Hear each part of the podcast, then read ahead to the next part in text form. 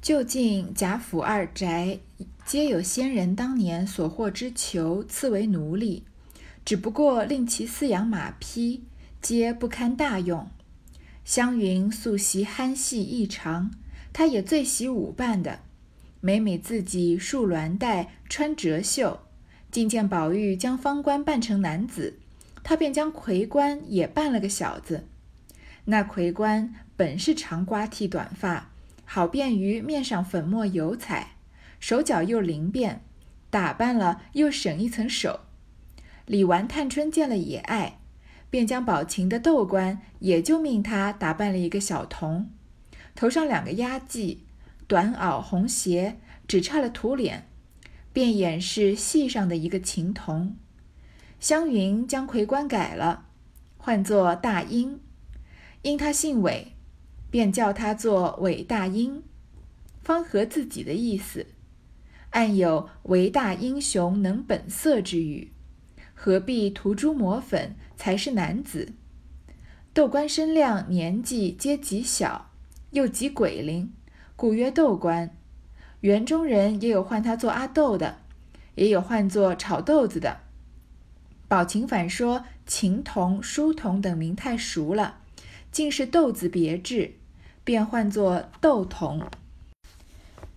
究竟呢？贾府的这个荣国府、宁国府啊，都是大户人家，所以他们的先人、祖先啊，当年曾有，呃，受过赐，就是以这个囚犯赐给他们当奴隶。因为囚犯其实就是在那个年代，就是跟物品一样，是可以啊送人的。那主人把他打骂死了，也不用负责任，因为他就是个物品。但是贾府的这些主人呢，不过就是让他们饲养马匹，也不怎么重用他们。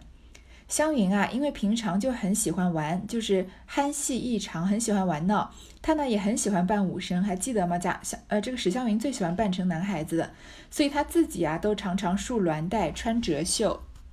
鸾带呢就是这种宽腰带，折袖可能就是折起来比较窄的这个袖子，都是男子的装扮。那史湘云本来就喜欢这些装扮，最近她看见贾宝玉啊，因为给方官改了个名叫耶律雄奴，也常把他扮成男子，他就把自己的魁官啊也扮了个小子。因为魁官还记得吗？他在十二个戏子里面是扮大花脸的，所以他平常就是要做一些特殊的造型，就经常要把头发剃短啊，好让好在脸上上这个油墨粉彩。因为大花脸，顾名思义，脸上的妆就是比较厚一些，而且魁官他手脚又灵便，打扮呢又省一层手，他自己也很很会装扮。李纨、探春见了打扮过的魁官啊，也很喜欢，就把宝琴的这个豆官呢，也让他打扮成一个小小男童，头上呢扎两个丫鬟髻子，穿短的棉袄，穿红鞋，只是没有涂脸而已，俨然就是戏上的一个琴童了，就好像是伺候在这个小姐身边的琴童一样。湘云啊，不喜欢魁官这个名字，因为方官也改了耶律雄奴嘛，他们其实也不是戏子了，不需要再用什么官什么官相称，就把魁官名字改作叫大英，因为呢他姓韦，所以叫他韦大英。这其实是湘云想用的一个谐音，因为有一句诗叫做“韦大英雄能本色”。这其实就是出自《菜根谭》的一句话，叫“唯大英雄能本色，是真名是真名是自风流”。就是真正的英雄啊，不用刻意去做什么，他一举一动呢，都尽显超凡脱俗的这种高的品味，就是所谓的英雄本色了。那世间很多这个虚假伪善的人呢，一时间好像也被误当作英雄，只不过是自欺欺人而已。这其实也是湘云的人生观，他本来就是非常的大气，非常有这种英雄气概的。那《菜根谭》这呃一本书呢，其实非常简短的讲了一些呃这个道家的哲学道理。《菜根谭》的核心思想就是八个字，呃，嚼得菜根能成百事。这八个字呢，在我们这个地方有一所很著名的高中，这所这所高中的这个校训就是嚼得菜根做的大事。其实很多年之后，就是读过《菜根谭》之后才知道，原来它的校训是出自《菜根谭》了。好，所以豆官呢，那然后就是这个豆官啊，他身身量年纪皆小，年纪也小，身材也矮，又是个小鬼机灵，所以别人叫他豆官，有这种很灵动的这个小豆子嘛，就一蹦一跳的这个感觉。有人叫他阿豆，也有人叫他炒豆子。那宝琴就说呢，叫他什么琴童啊、书童啊，这些名字也被人叫烂了，还是叫豆子好，所以就把豆官啊叫做豆童。因饭后平儿还席，说红香圃太热，便在余音堂中摆了几席新酒佳肴。可喜尤氏又带了佩凤、斜鸾二妾过来游玩。这二妾亦是青年娇憨女子，不常过来的。今既入了这园，再遇见湘云、湘菱、方蕊一干女子，所谓“方以类聚，物以群分”，二语不错。只见他们说笑不了，也不管尤氏在那里，只凭丫鬟们去服侍，且同众人一一的游玩。一时到了怡红院，忽听宝玉叫耶律雄奴。把佩凤、斜鸾、香菱三个人笑在一处，问是什么话，大家也学着叫着名字，又叫错了音韵或忘了字眼，甚至于叫出野驴子来，引得河园中人凡听见无不笑倒。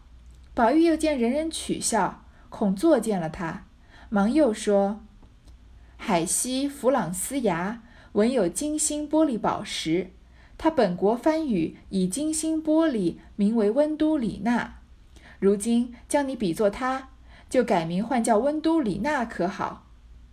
方官听了更喜，说：“就是这样吧。”因此又换了这名。众人嫌拗口，人翻汉名，就换玻璃。还记得平儿也是昨天生日，他说他今天要还席吗？大家如果不来吃啊，他一要一个一个打过来。之前昨天的这个白天的宴席是在红香圃，但是平儿说那里太热了，就在余音堂，听这名字就是有树荫的地方，摆了几个几席新酒佳肴。正好啊，尤氏又带了贾珍的两个妾妾，这两个妾还没出现过，一个叫佩凤，一个叫斜鸾，一起过来荣国府这里玩。这两个贾这个贾珍的这两个妾室呢，也是年轻娇憨的女孩子，年纪也很小，不常过来。来到这里啊，遇见了湘云啊、香菱啊、方官、蕊官他们，物以类聚，人以群分，他们年纪都相仿了，所以大家聊得很开心，也说笑不停，也管不了尤氏在那里了。说起来，尤氏是妻，这两个呃女孩子，一个叫什么来着？佩凤，一个叫斜鸾的，两个人是妾，就其实是只能在旁边伺候尤氏的，但是跟年轻的女孩聊得很来，然后所以规矩也不太在乎了。就让丫鬟们去服侍尤氏，他们俩没有在服侍尤氏，就一一一的游玩。到了怡红院呢，听到宝玉叫耶律雄奴，哪有人叫自己的丫鬟叫耶律雄奴的？名字都是像晴雯啊、袭人啊这样子的比较雅致的名字，对吧？所以这三个人啊，你看这三个人，佩凤、斜鸾、香菱，他们都是妾室，对吧？他们的身份背景也差不多，所以可能很聊得来，就笑起来，就说这个耶律雄奴是什么奇怪的名字。也就学着叫名字，但是呢，有些时候叫错了韵或者忘了字，甚至有人叫出野驴子来，因为耶律嘛，听起来像野驴一样，大家听了呢就全部都笑起来了。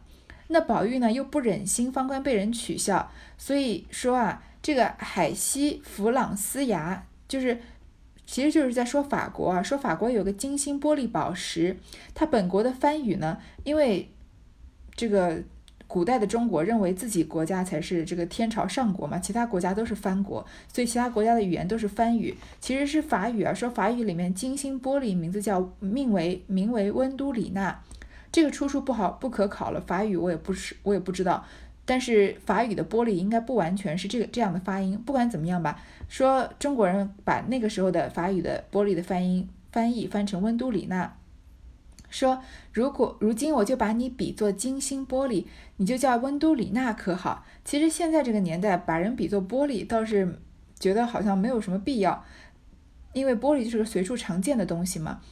但是因为我们前面说过不少次，玻璃在那个年代很稀有，然后金星嘛又是法国的这个美美美神维纳斯，所以说把它比作温都里娜有很好的寓意。那方官听了就很高兴，说就这样吧，所以就是要让又让大家叫他温都里纳了，但是太拗口了。现在我们平常讲话也是，有些人嗯，就是平常说中文的时候喜欢夹杂一两句英文，就是显得自己。嗯，知识比较广阔，也有些人是用用英文用习惯了。不管是出于什么样的原因，大多数不太熟英文的人还是觉得这样说比较拗口的。所以叫人温都里纳，而且是三百年前叫一个人温都里纳很奇怪。所以说，那你是金星玻璃翻过来的嘛？那就换他玻璃。闲言少述，且说当下众人都在余音堂中以酒为名。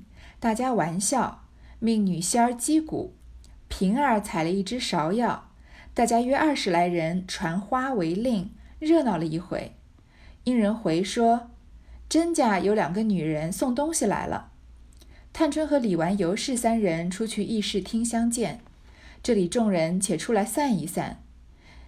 佩凤、斜鸾两个去打秋千玩耍，宝玉便说：“你两个上去，让我送。”慌的佩凤说：“罢了，别替我们闹乱子，倒是叫野驴子来送送屎的。”宝玉笑说：“好姐姐们，别玩了，没得叫人跟着你们学着骂他。”斜鸾又说：“笑软了，怎么打呢？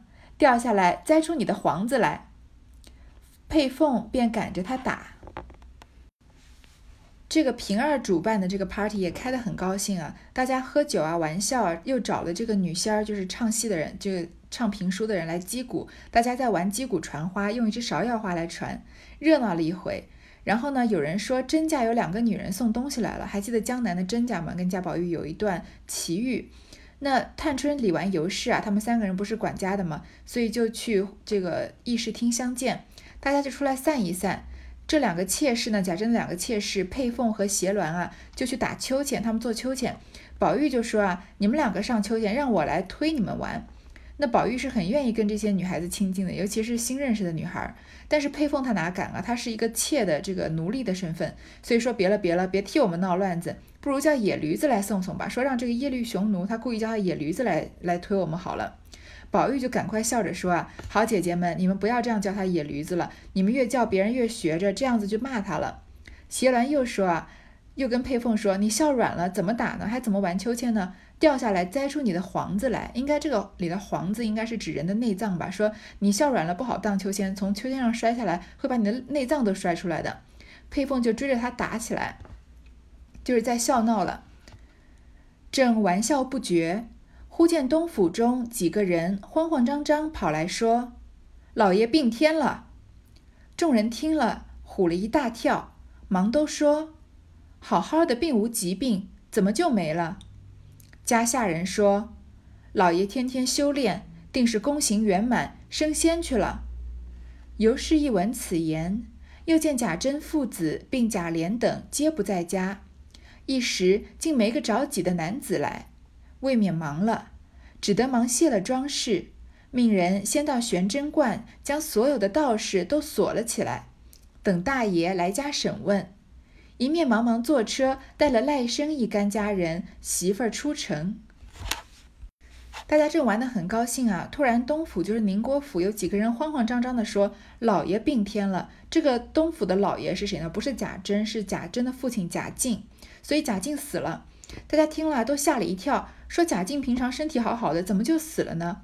这个下人肯定不能，首先他不知道原因，他肯定不能乱说话，所以他只好说吉利话。因为贾静不是一心修道吗？说这个老爷天天修炼啊，一定是功德圆满，他升仙去了。说他不是死了，是这个因为道家的这个终极呃阶段就是修成仙，所以说这个老爷肯定是功德圆满，修修成仙了。尤氏一听呢。因为家里面主主事的男人都不在，贾珍、贾琏他们还记得还在那个老太妃的呃葬礼上面和贾母啊他们，因为尤氏是呃假装自己怀孕，所以避开的嘛。一时之间没有一个男人来主事，他只得忙卸了装饰。你看慌乱之中，只有真正在大富人家待过的人才会写到这些细节，因为他的算是公公死了，所以他不能就是。他现在是参加这个聚会的这个服装和呃妆容，他不能以这样的形象去主持他这个公公死去的这个任何的事情，所以他先要把脸上的妆和首饰都卸掉，要素面朝天的过去，然后让人先到玄真观，就是贾静平常修炼的地方，把所有的道士都锁锁起来，等大爷啊贾珍他们回来再审问，赶快带了这个贴身的丫鬟和奴才啊一群人出城。又请太医看视到底系何病，大夫们见人已死，何处诊脉来？素知贾静导气之术总属虚诞，更至参星离斗，手根深，服灵砂，妄作虚伪，过于劳神费力，反因此伤了性命的。如今虽死，肚中坚硬似铁，面皮嘴唇烧得紫绛皱裂，便向媳妇儿回说：“系玄教中吞金服沙，烧胀而没。”众道士慌得回说：“原是老爷秘法新制的丹砂吃坏事。”小道们也曾劝说，功行未到，且服不得。不成望老爷于今夜守更深时，悄悄地服了下去，便升仙了。这恐是虚心得道，已出苦海，脱去皮囊，自了去也。所以读这段，我们知道啊，贾静他是猝死的，也就是暴毙。而他是怎么死呢？他是修道修，因为修道修到。后面啊，常常会走这个走入误入歧途，就是开始炼金丹，然后他是服了丹药死的。我们来仔细看看啊，首先这个尤氏他请太医来看看到底是什么病死的，但是人都已经死了，这个古代的中医只能诊活人的脉，他不能验死人的尸啊，所以他平常只知道啊，贾贾静平常啊就是。导气之术，还有什么参星离斗、守根深、茯苓沙、妄作虚伪，就是贾静这个人平常一心修道，而且对于道教的东西比较这个盲目的迷信。这个守根深呢，这个根深就也称为这个守三尸，这个尸是尸体的尸。根生我们知道是天干地支的呃其中一个，所以根生日就是某一天吧，某一天啊，他通宵静坐不睡觉，以消灭这个三尸。这个。什么叫三尸呢？这个古代人们认为啊，人的身上都有这个三尸虫，可以记人的过失。每逢庚申这个日子啊，趁人熟睡的时候，这个三尸虫啊，就会你将你这辈子做过的坏事或者过错禀呈给禀呈给上天。所以在庚申这天通宵不睡觉守这个三尸，不给他机会去禀告上天，这个叫守根身。那贾静呢，有这个守根身的习惯，就每逢根生日他就彻夜不眠，而且呢他还服丹药。那到底道教练的是什么丹药呢？其实用现在的科学来说，那个时候的炼丹术啊，其实就是把这个呃汞，就是水银啊，从这个原材料里面分离出来，然后化成汞，呃分解出水银之后呢，再把它融化，再变成这个药丸的形状，然后吞服。其实我们现在都知道，这个汞或者水银是有毒的东西，所以人是万万不能吃的。但是在古代的中国很长一段时间非常的流行这个炼丹术，传说中有各种什么长生不老啊，各种样的效效用。然后其实在中国那个年代也是以各种方法试图分离出来水银，它有一个正面的影响，就是对古代中国的化学产生了比较积极的推动作用，因为要用各种方法把水银给分离出来嘛。但是其实很多人。并不是为了要这个投身于化学事业而去炼丹的，而是为了要达到这个长生不死或者长生不老的这个愿望，而呃开始这个走上这个炼丹的道路。那贾静呢，就是因为首先他这个作息不正常，然后因为要守根生，常常不睡觉，而且又主主要是又服了这个丹砂这个丹药，所以呢，他人虽然死了，但是他的肚子啊坚硬似铁。而且他的脸上啊，他嘴唇烧的紫绛皱裂，这明显就是中毒的症状。他就这个这些医生就跟媳妇儿这这个管事的媳妇儿说啊，一定是玄教，就是道教中啊，他吞金服沙烧杖而没，也就是吃药水银中毒死了。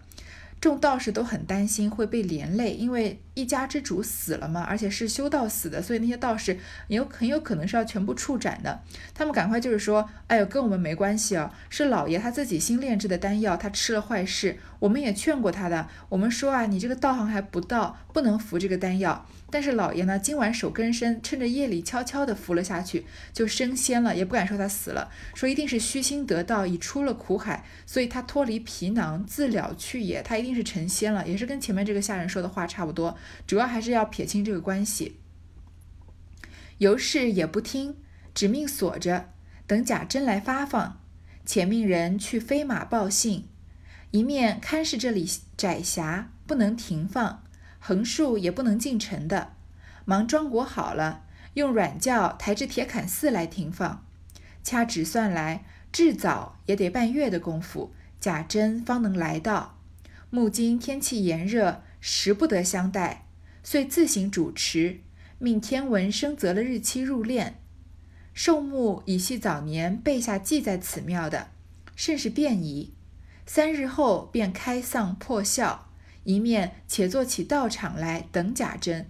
其实尤氏也挺果断的，我们前面也说过，他操办王熙凤的生日什么，他其实也是有主事的能力的，只是他这个人呢比较，嗯，遇到事情想要大事化小，小事化无，所以仆人有可能会骑到他的头上来。但是这里可以看得出，尤氏做事情还是比较这个决绝的，决比较呃杀伐决断，很快就做了决定的。尤氏不听这些道士解释，就是还是让他们锁着，等贾珍来审问他们再发放。一方面呢，命人去飞马报信，要快马加鞭的去报信。而且，第一，他看到这里窄窄小，不能停放，也这个棺材呢也进不了城，所以赶快把这个贾珍、贾静的尸体装裹好了，用软轿、用轿子抬到铁槛寺来停放了。因为贾家的人死了都是要去在铁槛寺停灵的嘛。前面，呃，这个秦可卿死我们已经看过了，赶快装裹好了呢，然后掐指一算啊。贾珍从得到消息到赶过来，最快也要在半个月。但是现在天气热，尸体你不赶快把它下葬，很有可能就发臭了。不能等贾珍来了以后再主持丧礼，所以他就自己做了决定，自己主主持了这个丧礼，让人这个天文生啊，专门挑良辰吉日的人，选了日期入殓，把这个贾静的尸体放到棺材里面。那这个棺材木呢，是早年已经备下来，因为。这个古人到年纪大的时候，他有些人会把自己的墓地啊，或者是棺材木啊先选好，然后就先寄放在这个家庙里面，所以其实还算是很方便。三天以后啊，就开丧破孝，就开始办丧事，把道场做起来，再等贾珍，不要等贾珍来了再做。你看这个尤氏的动作还是很快的。荣府中，凤姐出不来，李纨又照顾姊妹，宝玉不识事体。只得将外头之事暂托了几个家中二等管事人，贾扁、贾光、贾言、贾英、贾昌、贾玲等各有执事。尤氏不能回家，便将他继母接来在宁府看家。他这继母只得两个未出嫁的小女带来，一并起居才放心。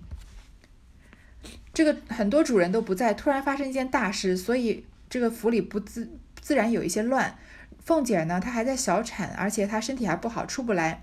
李纨要照顾其他的姊妹，宝玉能做什么事啊？他根本就是甩手公子，不管事的，只好将外头的事啊托了几个二等的管事人，然后几个姓贾的这个衍生的亲戚呢，这些年轻人啊，每个人都有一些事情办。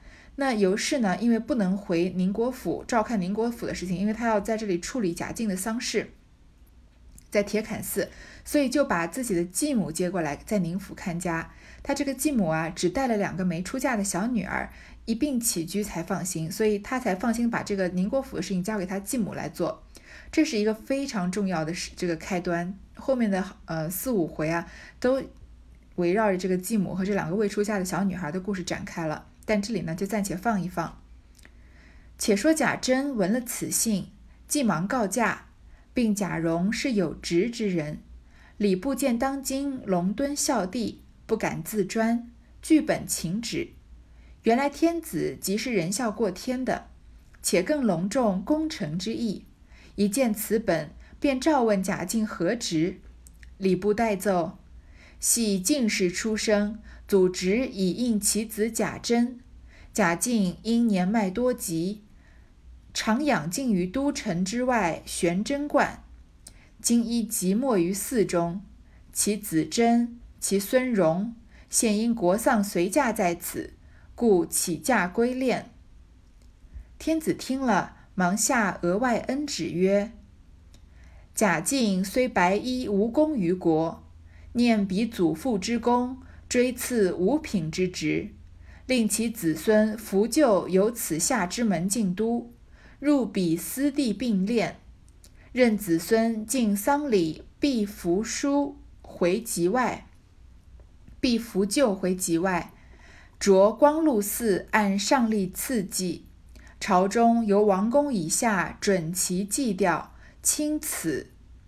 此旨一下，不但贾府中人谢恩，连朝中所有大臣皆高呼称颂不绝。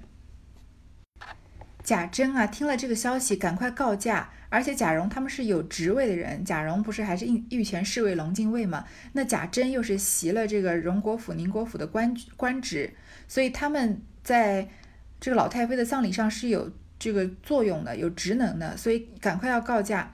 但是现在的当今的皇上呢，因为他隆敦孝帝啊，因为礼部呢见当今隆敦孝帝，看到皇上啊非常的孝顺，这个老太妃的事情想要办得很圆满，所以礼部的人不敢亲自批假，所以就跟皇帝请旨。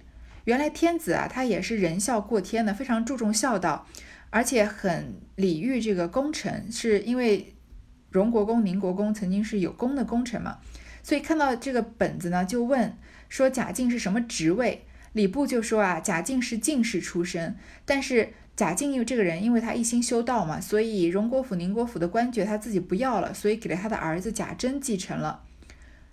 那贾敬呢，因为年迈多。疾，所以就在这个道城外的这个玄真观静养。所以贾敬这个人是没有官职的，也就是所谓的是个白衣，就是一个平民老百姓了。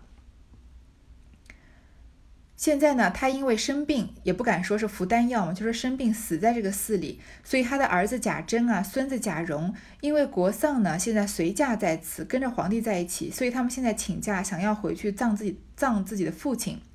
皇帝听了呢，就赶快额外开恩啊，给这个旨意给贾贾敬说，贾敬虽然是白衣啊，他虽然对国家无功，但是他的祖父那个时候有功，所以追赐给贾敬了五品的官职。前面在秦可卿去世的时候，丧礼上我们说过，这个官职对丧礼有非常大的这个作用，因为你官到极品，你的丧礼才能办成极品的这个规格，所以办到五品呢，就可以办成五品的规格了。说让他的子孙啊扶灵柩，由此下之门进都，赶快先回去京城，然后呢，赶快把这个贾敬的尸体入殓，然后他的子孙啊，在丧礼结束以后要扶柩回籍，回自己原来的祖籍，再去光禄寺按上例赐祭，再来回旨。那朝朝朝中的王公以下准其祭吊，朝中的这个王公大臣和以下的各个官职的人啊，都允许你们祭吊。为什么去祭吊贾敬还要皇帝允许呢？因为这个时候是一个老太妃的这个呃葬礼的时候，所以大家都是要以国丧为重。那所谓的家丧就是贾府有这个一个人死了，而且是个白衣没有官职的人死了，这个事情没有皇帝恩准是不能随意去祭掉、去祭奠的。但这里皇帝也是额外开恩了，首首首先赐了贾敬一个官职，第二允许大家去祭掉他。不但贾府的人谢恩啊，大朝臣朝中所有的大臣也称颂皇帝的这个恩情，因为对贾家有恩，也就是这些朝对朝中大臣有恩吗，可见他们以后如果出发生什么事情，皇帝也有可能会额外开恩的。好，这一段先读到这儿。